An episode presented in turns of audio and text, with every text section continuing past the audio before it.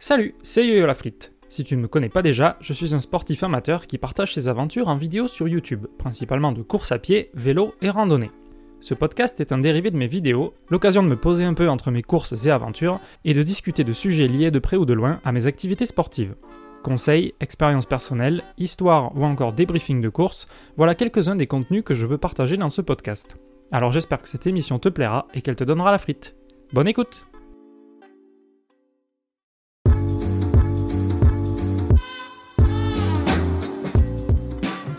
Salut tout le monde, c'est Yo-Yo la frite et bienvenue dans ce nouvel épisode, l'épisode 3 du podcast. Alors oui, je sais que ça fait très longtemps, 5 ou 6 mois, ça dépendra de quand va sortir l'épisode. En tout cas, au moment où j'enregistre, on est fin octobre.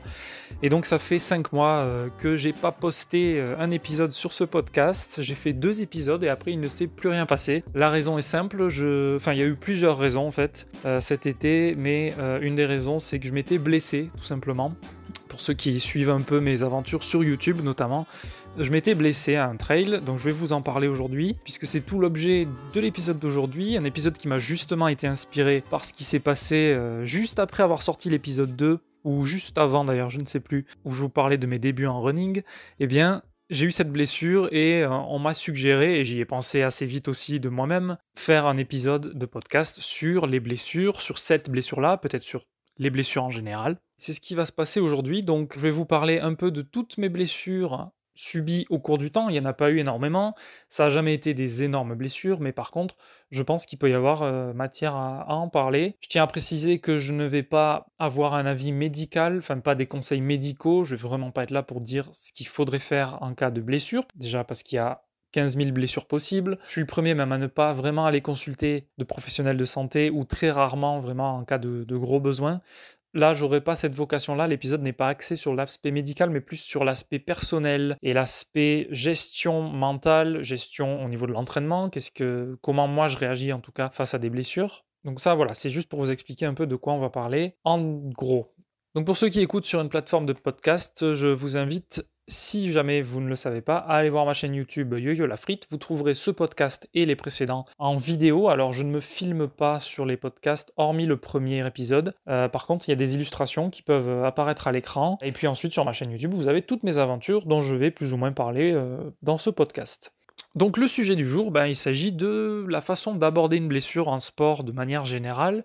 On va bien sûr se concentrer plutôt sur la course à pied dans le cas présent, puisque c'est là où moi j'ai subi des blessures. Donc je vais vous parler de mes quelques blessures au fil des années. Je rappelle que je n'aborde pas cet épisode sous l'angle comment gérer sa blessure d'un point de vue médical. On peut toujours avoir un avis médical et l'outrepasser. En général, quand on est coureur, on n'aime pas trop être blessé, évidemment, et on a tendance à toujours vouloir en faire un peu trop malgré la blessure. Donc, on va parler un peu de comment on gère ça, comment moi je le gère et comment je le ressens, et puis voilà. Première chose, c'est que en commençant la course à pied, donc j'ai commencé en 2016 à peu près, fin 2016, et aussi en commençant la randonnée, j'ai découvert les blessures bénignes, c'est-à-dire quelque chose que je ne connaissais pas spécialement avant ça, puisque je ne faisais pas de sport avant ça. Donc j'ai connu les ampoules aux pieds et aussi les frottements au téton lors de mon semi-marathon de Paris. Ça, c'est deux choses que j'ai notées. C'est des choses assez rigolotes. Bon, les ampoules aux pieds, on l'a tous plus ou moins connu, je pense. Même les ultra-trailers connaissent ça. C'est pas, c'est pas réservé aux, débutants. Même sûrement les frottements, d'ailleurs, c'est pas réservé aux débutants. Mais euh, c'est des choses que j'ai connues à mes débuts. Et typiquement, ben, pour les ampoules, les pieds se sont renforcés naturellement au fil du temps.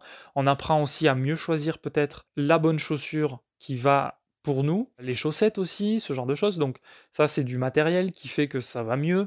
Et le pied qui se renforce, qui, fait de la corne un peu et qui, euh, naturellement, devient plus résistant à toutes les épreuves qu'il subit. Donc ça, c'était juste un petit aparté pour vous parler des toutes petites blessures par lesquelles j'ai découvert euh, la course à pied notamment. Ensuite, il faut quand même distinguer déjà différents types de blessures. C'est-à-dire que pour moi, il y a celles qui surviennent par accident, et j'en ai déjà eu, c'est-à-dire que vraiment, c'est celles qui arrivent limite sans qu'on puisse les anticiper. Ça peut être un accident bête, souvent un accident on trouve ça bête forcément, mais c'est pas une blessure qui est liée à un surentraînement. Et là justement, je fais l'opposition avec un deuxième type de blessure, c'est les blessures liées à un surentraînement. Je pense par exemple à des blessures de fatigue, pardon, des fractures de fatigue. J'ai pas d'exemple de ça personnel, mais mon frère a déjà eu ça, il me semble.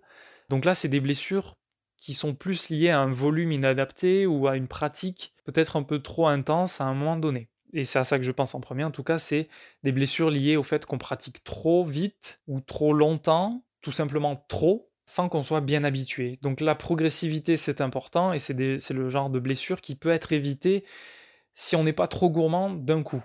Et Dieu sait que j'ai connu des gens, et j'en connais toujours, qui, certes, sont résilients aux blessures, font avec, mais par contre, ils peuvent se blesser et continuer malgré tout. Ça, c'est une psychologie, chacun a sa psychologie. Moi, j'ai tendance à essayer quand même, même si plus mon niveau augmente au fil des années, plus j'ai l'impression d'avoir du mal à lâcher prise parce que on n'a pas envie de perdre son niveau, on n'a pas envie d'être arrêté en pleine ascension. Et le truc, c'est que la course à pied, c'est des cycles d'entraînement, c'est des montées, c'est des progressions, mais pas constantes. On ne peut pas tout le temps progresser, on ne peut pas constamment être sur une pente ascendante. Il faut savoir redescendre un peu parfois pour mieux reprendre la progression. Bon, bref, je commence déjà à m'éparpiller.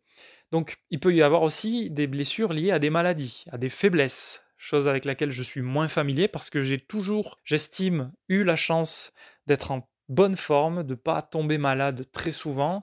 Euh, un, rhume par an, le petit rhume que j'ai chaque année, quoi. Mais bref, il peut y avoir des blessures liées à des maladies. Par exemple, je ne sais pas si c'est une maladie dans mon cas, mais alors que je viens de vous dire que je suis pas trop euh, malade, mais bon, je pense que je suis un petit peu hyperlaxe. Et c'est justement euh, quelque chose qui va se lier aux propos qui vont suivre ensuite. Donc euh, le fait d'être hyperlaxe, l'hyperlaxité, c'est le fait d'avoir une élasticité excessive des tissus. Donc les tissus type ligaments, articulations. Je pense notamment à ce genre de choses. Mais ça vaut aussi euh, pour les muscles et d'autres types de tissus. Je note ça parce que je sais que j'ai des articulations que je sais aller, faire aller un peu plus loin que certaines autres personnes autour de moi. Euh, les coudes, par exemple, je peux plier, enfin, je peux déplier mon bras et faire qu'il ait un angle légèrement supérieur à 180 degrés quand il est pleinement tendu. Et je sais aussi que je suis un petit peu plus euh, sujet à des chevilles tordues, enfin à des entorses, que d'autres personnes. J'ai les chevilles qui peuvent partir plus facilement. Certes, je ne fais pas de renforcement à ce niveau-là, donc c'est une faiblesse en soi, mais j'ai, je pense, une faiblesse naturelle du fait que j'ai une petite hyperlaxité, et ça, techniquement, j'y peux rien. Enfin, j'y peux rien. Je pourrais le contrer en faisant du renforcement, je ne le fais pas, voilà. Donc, dans les types de blessures, il y a aussi les blessures liées à des faiblesses naturelles qu'on a dans son corps, qui soient plus ou moins liées à des maladies ou voilà, à des faiblesses corporelles, à des faiblesses innées à notre, à notre corps. Donc dans mon cas, ben, alors c'est un autodiagnostic, hein, je me suis jamais fait diagnostiquer comme hyperlaxe, mais de fait je l'ai noté que j'avais cette petite tendance-là, qui est pas hyper marquée, mais ça paraît concordant quand même, et c'est pas un hasard du coup, puisque je me suis fait deux entorses en six ans de pratique. Si je résume dans ce que j'ai moi identifié, il y a peut-être d'autres types de blessures, mais celles que j'identifie principalement, c'est celles qui surviennent par accident, celles qui sont liées à un surentraînement, et puis il y a les faiblesses innées, enfin les blessures liées à une faiblesse, inné de notre corps. Alors, sachant que ces blessures-là peuvent interagir les unes envers les autres, c'est-à-dire que typiquement, du fait de ma faiblesse, l'hyperlaxité, je peux provoquer par accident une blessure. Si je fais un historique, moi, j'ai eu trois blessures principales au cours de ma vie de sportif. Et on va ajouter une quatrième juste aujourd'hui, pour l'épisode spécifiquement, parce que il se trouve qu'il y en a une qui s'ajoute en ce moment même, au moment où j'enregistre. Donc je vous en parle juste après. Donc ce que je vais faire, je vous liste les blessures et ensuite je vous les, je vous les détaille. Donc dans l'ordre chronologique, j'ai commencé la course à pied fin 2016 et fin 2017, eh bien je vais courir sur le canal du Midi et je me fais la cheville gauche. Je me suis fait cette cheville juste avant l'hivernal des Templiers. Ensuite, je me suis aussi cassé le bras en 2022, donc là, euh, petit bond dans le temps, hein, finalement. J'ai passé beaucoup de temps sans me blesser euh, après, après la cheville. Donc, euh, bras cassé en septembre 2022 à vélo, on en reparle aussi. Ensuite, il y a eu la cheville droite en 2023, donc ça, c'était au moment de l'épisode 2 de ce podcast. C'était un mois avant le duo étoilé à Chamonix au Mont Blanc. Entorse de la cheville droite, donc l'autre cheville. Et puis, dernier ajout, ça fait quelques jours où j'ai mal à l'épaule gauche, euh, sans raison particulière, mais j'y ai, réfléchi et je me demande si c'est pas tout simplement mon corps qui m'envoie des signaux. Bon, je vous, je vous en reparle tout à l'heure, on va traiter ça dans l'ordre. Donc là, on va parler de mes blessures, je vais vous parler un peu de comment je les ai gérées, comment je les ai vécues, etc., qu'est-ce que ça a fait pour moi, et voilà, au fur et à mesure, je parlerai un peu de plusieurs aspects. Alors, avant le sport, il y a quand même eu une blessure qui m'a marqué dans ma vie, c'est que quand j'avais 6 ou 7 ans, je sais pas exactement, mais début école primaire, il me semble, euh, je me suis cassé le bras gauche. Il me semble bien que c'était pas mon bras principal, moi je suis droitier, donc Ça, ça devait être le bras gauche. Et là, je m'étais vraiment cassé le bras puisque j'ai eu un plâtre plusieurs semaines. Donc c'était à l'école, euh, on jouait à l'extérieur et puis je suis tombé, en fait, je suis tombé d'un muret un peu en hauteur et à l'époque, bah, j'étais pas bien grand, donc fracture euh, franche hein, pour le coup, je pense. Euh, j'ai eu un plâtre et bon, j'étais pas sportif, j'étais même pas très, je dirais pas que j'étais très courageux en fait. Voilà, ce qui m'avait marqué c'était la douleur, les pleurs tout le monde qui était penché au-dessus de moi et je, j'étais roulé par, enfin, je me roulais par terre, j'avais mal. Donc sur le moment, c'était une expérience assez traumatisante qui m'a pas euh, ruiné mon enfance, bien entendu. C'est assez, à cet âge-là, euh, c'est normal qu'on soit traumatisé. Ça m'a pas non plus euh, tenu longtemps, mais c'était voilà une expérience marquante. Donc c'était pas lié au sport, mais ça fait partie des blessures qui, qui sont arrivées dans ma vie. Donc ensuite, la première vraie blessure en faisant du sport, elle est arrivée après un peu plus d'un an de pratique, c'était donc en 2017, ce que je commençais à vous dire tout à l'heure, trois ou quatre jours avant l'hivernal des Templiers. Alors à l'époque, pour donner juste un tout petit peu de contexte, c'était mon deuxième trail de ce format-là que je préparais, puisque j'avais fait en août juste avant euh, l'EDF Seni Tour à Valseny, qui était un format à peu près de 25 km avec 1200 de dénivelé, je crois, 1200 mètres. Et donc là, je préparais l'hivernal des Templiers en Aveyron à Roquefort-sur-Soulzon, qui est un spin-off, on peut dire, un dérivé du Festival des Templiers, qui était donc là l'Adonis Trail, 24 km je crois, et 1200 aussi de dénivelé, donc vraiment très similaire à l'EDF Sunny Tour, mais par contre c'est en milieu hivernal, c'est potentiellement dans la neige ou dans la boue, ou dans des conditions de pluie euh, voilà, d'hiver, quoi. Donc je préparais ça depuis quelques semaines. Et là, c'était ma dernière, ma toute dernière séance d'entraînement avant le trail. Donc c'était, je pense, le mercredi, mercredi soir. Euh, je vais courir le long du canal du Midi à Toulouse. Il commençait à faire noir. Euh, c'était juste vraiment entre deux. Donc j'étais parti sans frontal. Il commence à faire noir. Je suis sur le canal du Midi en l'occurrence. Sur la rive d'en face, c'est du bitume. Là où j'étais, c'était des chemins avec des cailloux, des racines. Évidemment, il commence à faire noir. Je cours en plus beaucoup plus vite que d'habitude. J'essaye de me défouler un peu parce que je suis content. La, prépa se termine. Après, c'est la course. Et je me prends une racine. Évidemment, je suis dégoûté. Envie de pleurer sur le moment. C'est vraiment le truc qui, qui est venu, quoi. Parce que j'ai bien senti que c'était sérieux directement sur le moment. La, cheville, elle est vraiment partie, franchement. Donc, je suis rentré chez moi comme j'ai pu. J'avais envie, de, j'avais envie de pleurer. Je me dis, c'est bon, je vais pas pouvoir faire la course. C'est trop bête. Donc, ce que j'ai fait le lendemain, je suis allé voir un kiné qui m'a examiné et m'a dit, bien évidemment j'avais demandé, vous pouvez faire la course, mais vraiment soyez prudent et je vous conseille de mettre une chevillère. Donc là, je ne sais plus si c'est moi qui avais proposé, mais j'avais un pote qui avait euh, qui m'avait déjà parlé de ça, des chevillères notamment. C'est la marque Zamst qui sont très légères. C'est vraiment plus pour de la prévention que pour de la guérison, mais en l'occurrence, il me fallait, enfin, je, voulais bien avoir une chevillère le plus légère possible pour pas avoir un maintien trop, trop rigide. Vraiment quelque chose qui me permette quand même d'avoir une certaine flexibilité et des mouvements quand même. J'ai pris ça, euh, le kiné était, était d'accord avec cette idée, et je suis allé faire la course. Donc j'avais une certaine appréhension évidemment. De base, à l'époque, j'avais une appréhension du fait que c'était une épreuve que je préparais depuis un moment. C'est pas un format auquel j'étais spécialement très habitué. J'en avais fait un quelques mois avant, mais une course, c'est jamais un truc que tu prépares parce que ça va être facile. Justement, s'il faut la préparer, c'est que ça va être une épreuve dans tous les cas, même si c'est un format que tu connais déjà. Moi, dans mon cas, quand je prépare un truc, c'est que je vais être sérieux. Et si je suis sérieux, c'est que je suis impliqué. Et quand je suis impliqué, ben, forcément, j'ai une forme de pression, même pour des trucs de base parfois. Donc, j'avais cette appréhension-là. Là, je l'avais doublé à cause de mon entorse, à cause de ma blessure. Là, c'était encore plus impressionnant parce que par rapport à l'EDF Sunny Tour, qui était en été, en août, euh, là, c'était dans des conditions climatiques très différentes. Le terrain était gelé à l'hivernal des Templiers. Donc j'étais moins serein, forcément.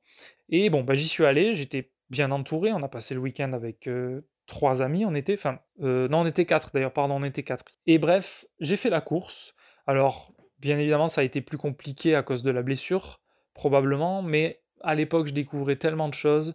Là, je courais par des conditions vraiment très froide. Enfin, je veux pas dire de bêtises, il me semble qu'il faisait des températures négatives au départ. On devait être dans les moins 5 degrés, quelque chose comme ça. Et il faisait vraiment froid, le sol était très gelé. Il n'y avait pas eu de neige ou de pluie spécialement, mais le sol était vraiment gelé. Les roches étaient gelées, donc c'était très difficile pour moi d'avoir confiance en moi et de placer les pieds à des endroits sans me sentir complètement désemparé parce que je glissais dans tous les sens. Et en plus, donc, j'étais blessé. Au final, j'ai couru ce trail c'est pas un conseil que je donne parce que pour le coup, enfin, je sais que En préparant une course, on a envie de la faire quoi qu'il arrive. Après, quand on est blessé, il faut savoir faire la part des choses et savoir vraiment jauger si on peut faire la course ou pas en fonction de la blessure qu'on a. Enfin, ça dépend des gens, mais dans 80% des cas, peut-être même plus, on va vouloir faire la course coûte que coûte. Donc c'est ce qui m'est arrivé moi. Je me suis blessé trois jours avant la course et j'ai quand même fait cette course. Bon, c'était une entorse relativement bénigne. Elle n'a pas été négligeable parce que le lendemain, j'arrivais pas à bien marcher. Et bon, malgré tout, par une certaine forme de miracle, j'ai fini par pouvoir remarcher assez vite. Donc deux, ou trois jours après, hein, c'était la course de toute façon. Euh, j'arrivais à marcher et je pouvais recourir pendant le trail. J'ai pas été spécialement gêné par mon pied, même s'il y avait sûrement une certaine rigidité. Mais après, j'avais tellement d'autres limitations à l'époque dans ma pratique du trail que je pense que ça m'a pas pénalisé autant que euh, ça pourrait me pénaliser aujourd'hui. Par contre, ce qu'il faut dire, c'est qu'une fois le trail passé, après ça, j'ai vraiment dû me poser au moins un mois, je pense, sans faire de course. Et du coup, bon, à l'époque, j'étais pas aussi accroché à la course à pied qu'aujourd'hui. C'était pas forcément un problème. Je me suis posé un mois. En plus, c'était décembre, donc je me suis posé jusqu'aux fêtes de fin d'année. J'en ai vraiment profité. Et après, je suis reparti tranquillement en reprenant la course à pied. Mais vraiment, j'ai voulu me poser pour laisser à l'entorse le, temps de se, de se refaire. Même si pour le coup, j'ai peut-être même pas donné à l'entorse assez d'activité. Pour le coup, c'est un truc dont on parlera après, pour la nouvelle entorse que je me suis faite, mais euh, c'est le fait de, de s'activer un petit peu quand même après la blessure pour pouvoir favoriser la guérison et voilà, garder une activité euh, physique. Donc voilà, ça c'était ma première blessure. Pas grand chose de plus à en dire. J'ai pas eu. Euh, voilà, j'étais allé voir un kiné pour le coup, c'est assez rare. J'étais allé voir quelqu'un dans le milieu médical qui m'avait euh, pas trop alarmé, qui m'avait donné juste quelques bons conseils, mais il savait que j'avais envie de faire la course, que ma blessure était pas trop grave, que j'avais expliqué aussi, et ça se voyait, j'étais pas un sportif trop ambitieux ni trop, euh, trop zinzin, quoi, on va dire. Donc j'allais pas faire des folies sur la course. Il savait que j'allais être assez raisonnable, quoi. Alors, blessure suivante, euh, elle est arrivée donc en 2022. Elle a été traitée en vidéo déjà, mais elle n'est pas visible en vidéo par contre, enfin pas visible le moment de l'accident en tout cas. C'est arrivé sur mon voyage à vélo euh, Toulouse-Monaco. Et donc c'est comparable à la blessure que j'avais eue quand j'étais enfant, puisqu'il s'agit d'une fracture. Donc c'est assez marrant parce que hormis la chute qui était assez impressionnante, alors marrant entre guillemets, euh, en fait j'ai fait un soleil de l'avant à vélo, passé par-dessus le vélo. Ce qui est marrant entre guillemets, comme je disais, c'est que j'ai pas eu de traumatisme immédiat. Donc, le petit contexte, on faisait Toulouse-Monaco avec un collègue de travail qui, en l'occurrence, ne faisait pas spécialement de vélo. On était au deuxième jour du périple qui devait compter 1400 km, c'était 100 km par jour de prévu. On avait fait notre première étape, on s'était arrêté à Carcassonne, c'était très bien passé. Puis deuxième jour, ben on repart, et puis au bout de 20 ou 30 bornes, je crois, même pas, il y a eu cet accident-là, on venait de reprendre le canal du Midi, et il se trouve que j'ai une des sacoches sur ma fourche avant, qui s'est prise dans la roue. Et donc j'ai fait ce soleil, la roue s'est bloquée instantanément, j'ai même pas eu le temps de comprendre ce qui se passait. On roulait à 15 km/h, donc euh, ça n'a pas été une chute hyper violente. Mais euh, voilà, je suis passé par-dessus le guidon, j'ai mis les mains en avant et je me suis amorti euh, voilà, par réflexe. Hein. le temps, j'ai même pas eu le temps de comprendre ce, ce qui se passait, j'étais déjà par terre, mais j'avais mis mes mains en avant, les bras tendus et je suis tombé par terre. Le vélo qui retombe euh, juste à côté de moi, et puis mon pote qui, lui, me collait un peu derrière moi. Il m'a évité, il n'a pas pu éviter mon vélo, il s'est cassé la gueule aussi, mais lui, il est tombé dans les ronces. Donc lui, il s'est un peu mieux amorti que moi, pour le coup. Même s'il a eu quelques égratignures dans le dos. Euh, on s'est relevé assez vite avec mon pote, on est reparti assez vite aussi après avoir remis nos vélos en place, c'est-à-dire que moi il fallait juste enlever la, sacoche qui était bien empêtrée dans les rayons euh, de la roue, aucun rayon de pété, juste la roue un peu voilée, mais en fait, il fallait retendre quelques rayons.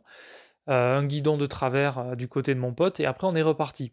On a vraiment checké nos corps rapidement et on n'a pas eu de pas eu de grosses douleurs. Moi j'avais juste un peu mal au poignet gauche parce que poignet gauche je crois parce que je voilà je m'étais amorti avec et bon la chute euh, m'a pas paru si violente donc j'avais juste un peu mal. Je me suis dit bon ça passera. Tu t'as pas l'air de t'être trop trop fait mal. Donc euh, voilà, on a fait ça. On s'arrête une demi-heure, même pas après, juste pour manger. Et je commençais à sentir quelques douleurs dans le bras qui commençaient à se rigidifier un tout petit peu. Puis on repart, on roule quelques heures malgré tout. C'est au bout de quelques heures qu'il a fallu que je m'arrête parce que petit à petit, je me rendais compte que mon bras devenait de plus en plus douloureux, de plus en plus rigide. Je pouvais plus le tendre ou trop le plier. J'arrivais plus à bien freiner, ni même à, à bien tenir mon guidon. Donc Là, j'ai dû m'arrêter car la douleur dans le coude, au niveau autour du coude, elle était euh, devenue trop intense. Donc c'était le coude gauche. Il y a même eu un truc d'ailleurs, c'est que là, c'est peut-être le mix d'adrénaline, le fait de, de, faire avancer la journée sans bien penser à tout ce qu'il fallait, notamment à boire et à manger. À un moment, on s'arrête pour trouver une pharmacie dans un village.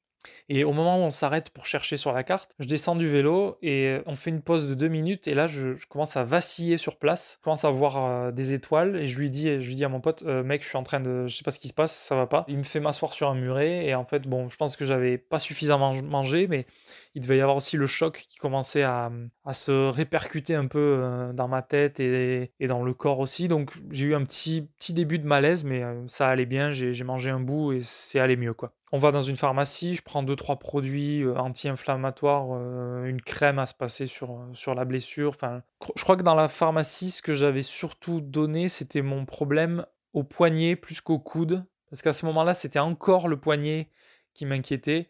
Et en fait, on s'est arrêté à cet endroit-là. Donc, on a essayé de trouver un camping le plus proche possible. C'était à Salel-Dod, du coup, le camping le plus proche. On a planté la tente là, on a passé la nuit. Et en fait, le soir, déjà, ça paraissait clair que j'avais un souci au coude. Et le lendemain matin, c'était mort. Mon coude me faisait mal si j'essayais de faire quoi que ce soit avec.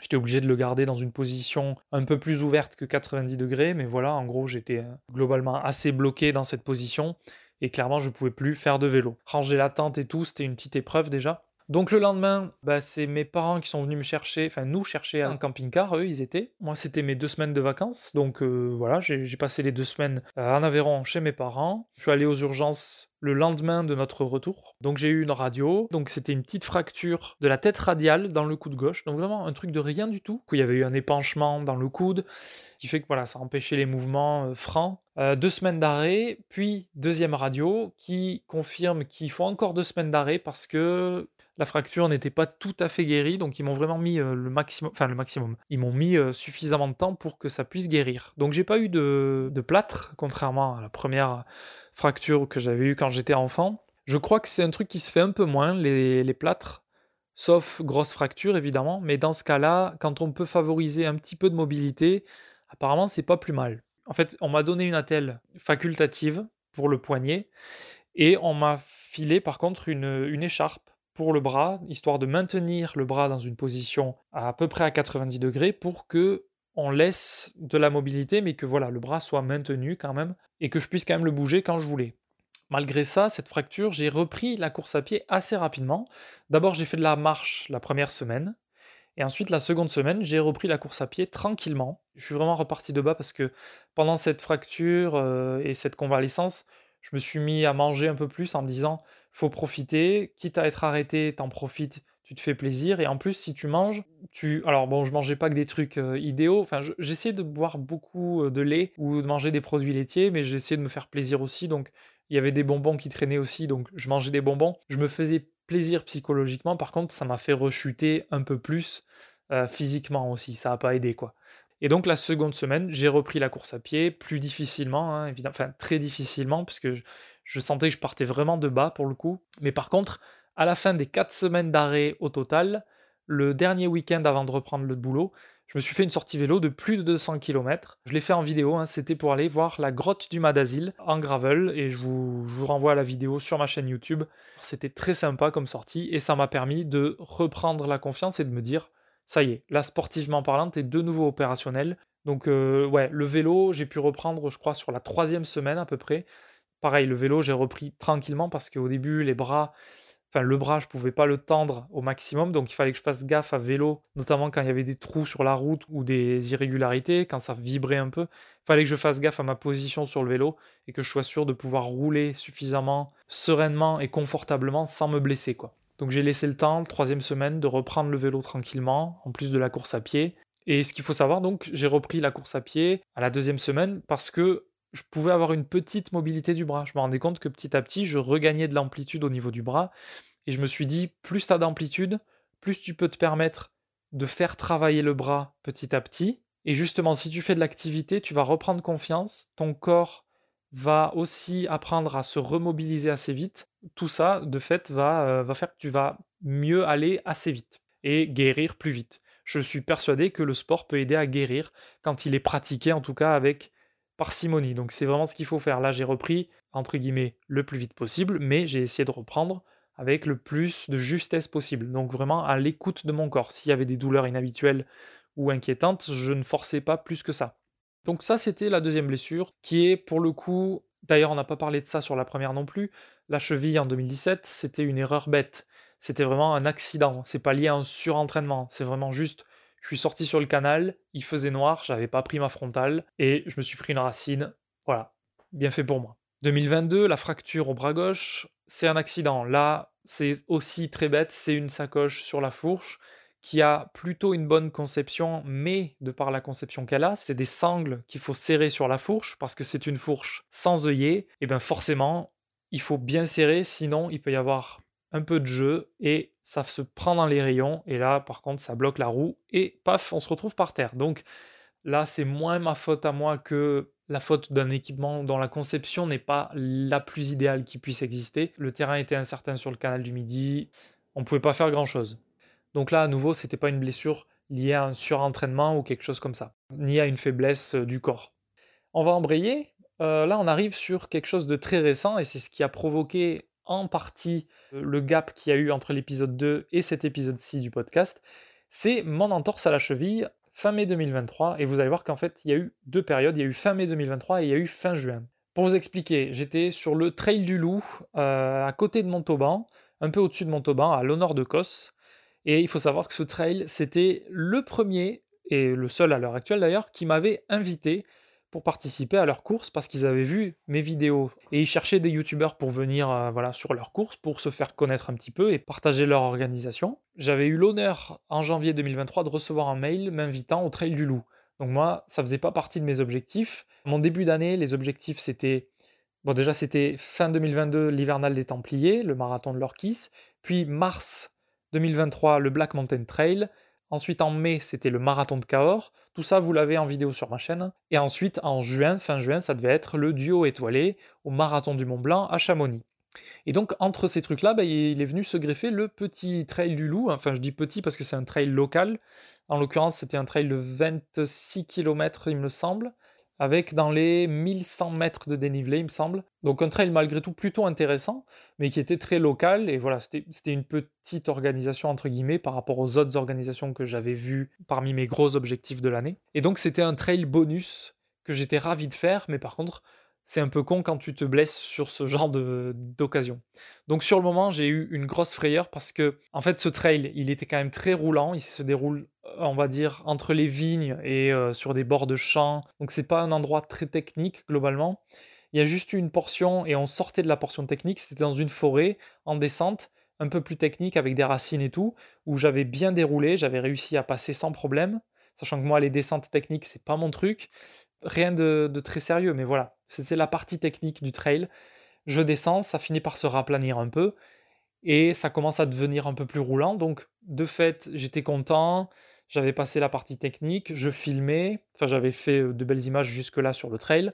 Et là, je me prends, je sais pas, un trou, un caillou, une racine, j'ai pas bien vu encore une fois. J'ai pas fait gaffe à ça, mais par contre, je me suis fait bien peur parce que là, j'ai senti ma cheville partir. Ça faisait, bon, c'était 6 ans avant l'entorse d'avant, donc j'avais pas d'éléments de comparaison direct, mais il me semble que ça a été plus violent et ça s'est confirmé quand même avec les symptômes qu'il y a eu après. Mais sur le moment, déjà, ça fait très peur parce que tu sens ta cheville partir et instantanément, même inconsciemment, tu te demandes quelle va être la gravité du truc. Tout ce que tu sais sur le moment, déjà moi, euh, je perds la stabilité évidemment. À ce moment-là, j'allais vite, comme je vous disais, c'était en fin de descente, ça, redevenait roulant et j'allais à une bonne allure. Et là, d'un coup, paf, je pars sur le côté, face en avant dans un tronc d'arbre. J'ai eu le réflexe de prendre le tronc d'arbre avec les deux bras et de tourner autour. Enfin, je me suis arrêté comme ça. Et là, premier truc qui vient à l'esprit, c'est juste que tu as très mal tu scannes ton corps, tu scannes ce que tu ressens, puis tu testes les mouvements. Donc il y avait un coureur juste avant moi qui me dit ça va, ça va, je, fais, je me suis fait mal, mais voilà, je me fais plus peur que mal. Enfin, je sais pas ce qu'on s'est dit, mais il est parti très vite. Tu peux pas faire grand chose pour la personne euh, quand elle se fait une entorse. Donc je, je, reprends mes esprits, je me mets à marcher, ça fait mal quand même. Faut laisser le temps à l'adrénaline de descendre aussi parce que je l'ai vu sur ma fracture à vélo. Je pense que l'adrénaline a joué un rôle. Je me suis fait la fracture techniquement et après j'ai pu repartir à vélo.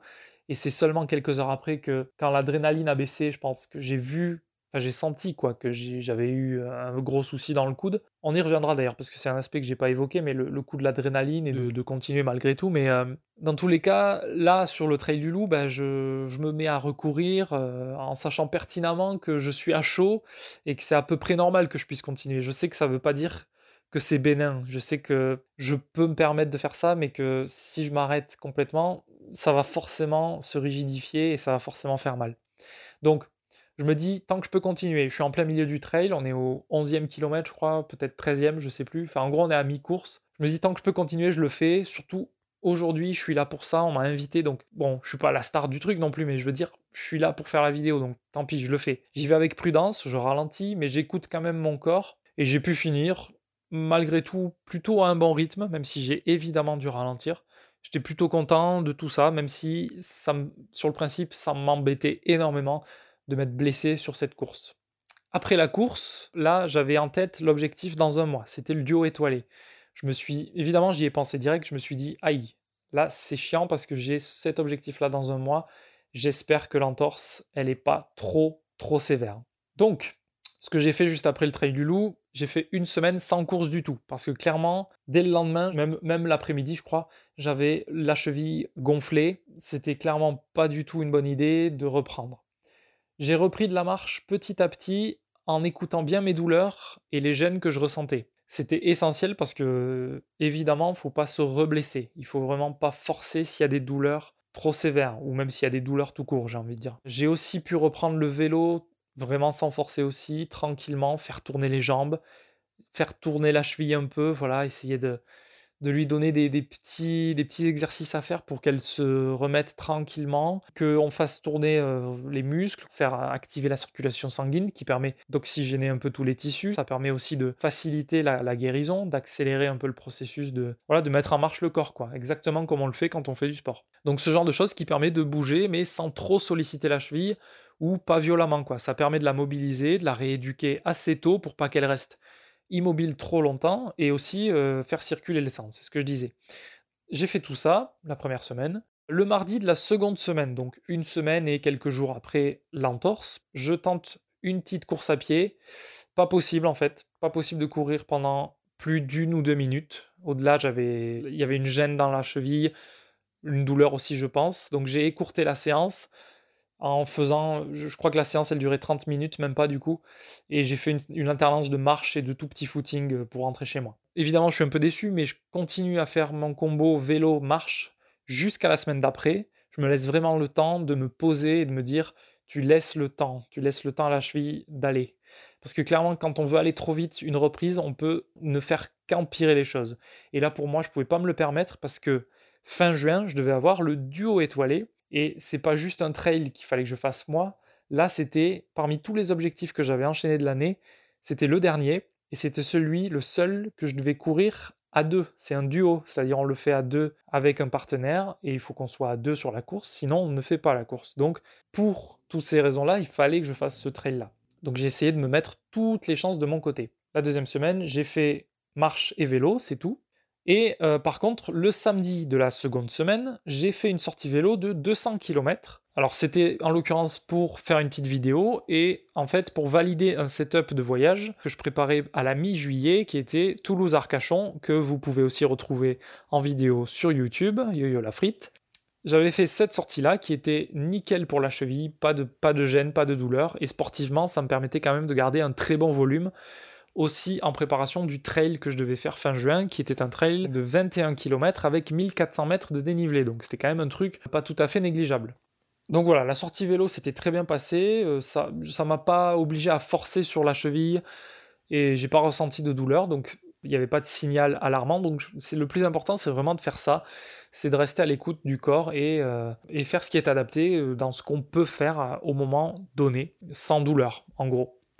Et au final, j'ai repris la course à pied le mardi de la troisième semaine après l'entorse, donc c'est-à-dire le 13 juin, sachant que le duo étoilé c'était le 25 juin, je crois. On s'en rapprochait énormément. Là, j'avais passé deux bonnes semaines sans faire de course à pied. Donc évidemment, c'était pas idéal pour préparer le trail. Euh, donc j'ai repris le mardi de cette troisième semaine avec quelques douleurs malgré tout dans la, dans la cheville. Et là, je vous ai récupéré ce que j'avais noté sur Strava. Donc je vous lis Je cite Globalement, ok, mais douleur qui s'est développée graduellement sur les 5 premières minutes dans la cheville. Marche une minute, puis c'est allé mieux tout le reste du footing. Dans les montées, je peux vraiment pas forcer. Plier trop en avant me cause une douleur et je sens de la rigidité. Les descentes, ça a l'air nickel en revanche, et le plat aussi globalement, sans aller chercher de la vitesse et en adoptant une foulée assez plate, assez rigide, en attaque talon. Mais c'est mieux que rien. Alors là, je fais une petite parenthèse, c'est que oui, je dis que j'ai une foulée plate, c'était la façon que j'avais trouvé de pouvoir courir, parce que si j'essayais de faire ma foulée dynamique, j'ai tendance plutôt à courir plutôt en début de sortie, en tout cas quand je suis vraiment frais, avec l'avant du pied ou le plat du pied, en tout cas, c'est-à-dire une foulée médio-pied, quoi qui est plus une foulée dynamique, on va dire. Quand je cours comme ça, ben, ça sollicite un peu plus la cheville, donc là je pouvais pas le faire. Donc j'avais adopté une foulée un peu à l'ancienne quand j'étais à mes débuts en course à pied, où je mettais le talon euh, en premier au niveau du, de la foulée. Donc c'est-à-dire c'est le talon qui amortit euh, la foulée, ce qui est pas idéal en général. Il y a des gens qui font ça bien, enfin ils s'en sortent très bien comme ça et ils performent, mais c'est pas la foulée qui est communément admise comme étant la foulée idéale. Bon bref, ça c'est pour dire que c'était ce que j'avais noté là. Je finis la citation. Je sens aussi que dès que le pied se met sur un endroit instable, ça peut facilement être douloureux. Donc en terrain technique, je sais pas ce que ça va donner, mais c'est pas gagné. J'ai aussi noté que j'avais la chevillère très serrée par précaution, mais en marchant après la séance, j'avais des fourmis dans le pied. Donc l'utilité déjà, déjà l'utilité de noter tous ces ressentis après les séances, comme je le fais sur Strava, ben, c'est franchement utile parce que ça permet de prendre du recul quelques temps après, quand on veut revenir sur ce qu'on a noté, et se souvenir de l'état dans lequel on était à telle ou telle période de l'année. C'est vraiment utile. Moi, je, me sers de Strava euh, comme vraiment d'un carnet de bord. Donc il y a des gens qui voient tout ce que je note euh, parce que je fais je cache rien et souvent j'écris beaucoup de choses. C'est pas spécialement pour les gens que j'écris ça, pas toujours en tout cas, c'est plus pour moi et pour me souvenir un peu des ressentis que j'ai sur chaque séance. Donc ça c'était le mardi 13 juin et ensuite le jeudi suivant, le 15 juin, j'ai noté les choses suivantes. Donc j'ai repris une, séance de trail aussi, cette fois sans chevillère et en chaussures de trail. Ça passe nickel sur du plat aujourd'hui, même si en fin de sortie le pied droit était un peu lourd. Mais d'un autre côté, j'ai senti que j'étais au mieux vers le milieu de la sortie une fois que tout le corps était bien chaud et notamment la cheville. J'arrivais à mettre un peu de rythme sur du plat, genre de l'allure marathon modérée. Dans les montées pas très techniques, pas de gros soucis à déplorer, même en fort pourcentage. Disons que là, c'est le cardio et la forme physique qui limitent un peu l'effort. La cheville n'est pas spécialement limitante. Dans les descentes peu techniques, RAS, ça se déroule très bien. Sur des portions très techniques, que ce soit montant ou descendant, faut que j'anticipe vachement le terrain car le moindre petit appui instable me fait un peu mal. La cheville n'est pas spécialement lâche, mais je n'ai pas l'aisance ni la souplesse qui permettent de passer des terrains traîtres sous le pied. Donc prudence et anticipation du terrain et tout particulièrement en descente où le mental vient s'ajouter avec la petite crainte et l'anticipation de faire un faux mouvement. Mais c'est franchement encourageant pourvu que ça continue de s'améliorer un peu dans la semaine qui arrive. Sachant que là, il restait une semaine, une grosse semaine avant le duo étoilé. Donc euh, tout ça pour dire que j'ai essayé de gérer au mieux en faisant des reprises vraiment progressives, mais pas trop parce que j'avais mon trail qui arrivait. J'essayais vraiment de faire le juste équilibre entre intensité et reprise en douceur, en écoutant la cheville. J'ai fait ce que j'ai pu et au final, on a pu faire ce duo étoilé avec mon pote Karl, que vous pouvez voir aussi en vidéo. Et ça s'est plutôt bien passé, hormis que ben, sur ce duo étoilé, je me suis refait la même cheville. C'est-à-dire que, bon, on a fait. En gros, le, le trail consiste en une longue montée d'une dizaine de kilomètres avec 1400 ou entre 1200 et 1400 mètres de dénivelé. Ensuite, il y a un peu de plat en haut. Et ensuite, on redescend sur 8 euh, km en gros pour revenir sur Chamonix. Et en gros, bon, la descente, j'y étais allé assez prudemment, j'étais pas trop en confiance. En plus, c'était dans le noir la descente, puisque le duo étoilé, ça se passe à la frontale en fait. En tout cas, sur la deuxième moitié, quand on commence à redescendre sur Chamonix. Et j'étais pas spécialement en confiance. Les descentes techniques, c'est pas mon truc. Qui plus est dans le noir à la frontale, c'est encore moins engageant. Et là, avec ma cheville, j'étais pas très en confiance. Petit à petit, malgré tout, comme ça se passait bien, eh ben, j'ai repris un peu plus de rythme parce que mon pote Karl, lui, il était en avant de moi et il fallait que j'essaye de le rattraper parce qu'il faut qu'on fasse la course ensemble. Donc j'ai essayé de m'adapter à son rythme. Ça se passait plutôt bien, j'ai pris la confiance et malheureusement, il y a un moment donné où la cheville, elle est partie sur une racine ou un caillou. Encore une fois, j'ai pas fait gaffe. Et forcément, ça m'a fait chier, mais bon, alors c'était évitable, mais c'est un accident qui peut arriver, quoi. La, cheville était forcément fragilisée, donc c'est pas un mois après euh, une entorse que tu, tu, reprends à ton niveau le plus haut. Donc la cheville, elle repart. Alors elle repart pas franchement comme au Trail du Loup, mais elle repart quand même. Et comme elle était déjà faible, ben c'était pas négligeable. Donc j'ai fini comme j'ai pu la course, ça s'est quand même bien passé, on était content de la course. Mais bon, clairement après ça, il fallait que je, il fallait que je reprenne mes esprits, que je laisse la cheville se refaire entièrement. J'avais le voyage à vélo mi-juillet, donc là c'était l'occasion de, de, bah, continuer une rééducation de la cheville en douceur, parce que voyage à vélo c'est plutôt en douceur, et euh, puis c'est du vélo, donc ça je pouvais reprendre assez, assez facilement.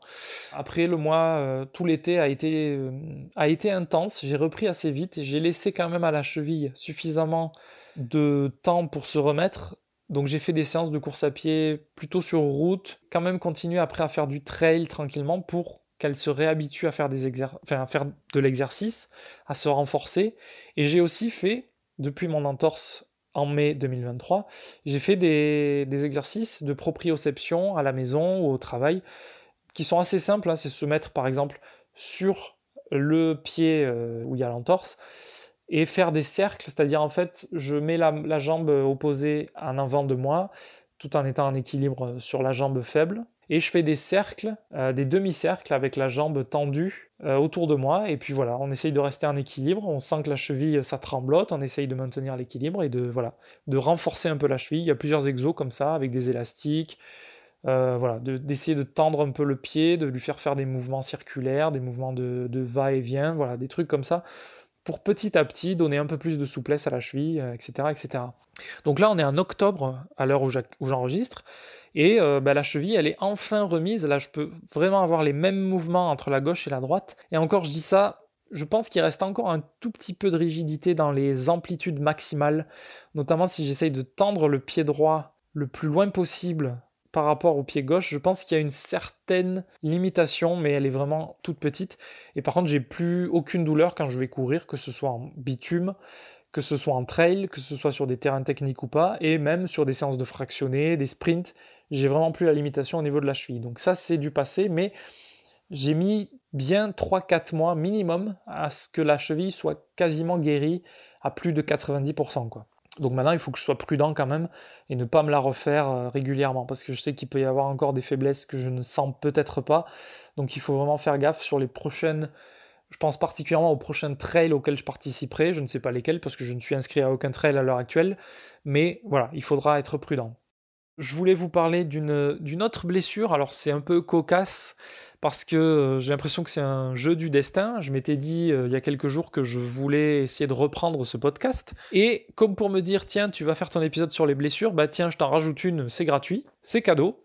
C'est une douleur à l'épaule gauche. Alors, il faut savoir que depuis cet été, depuis juillet en gros, j'ai repris la course à pied, mais comme jamais j'ai couru. Donc l'entorse au début, elle était un peu faiblarde, mais elle a repris assez vite du rythme et de l'assurance. J'ai repris la course à pied avec un volume énorme. Alors ce qu'il faut savoir, c'est qu'il y a un challenge euh, sur Strava, un challenge perso entre, entre des amis euh, à moi. Et en gros, l'objectif, on est 6 dans le groupe et c'est de faire 10 000 km dans l'année en course à pied.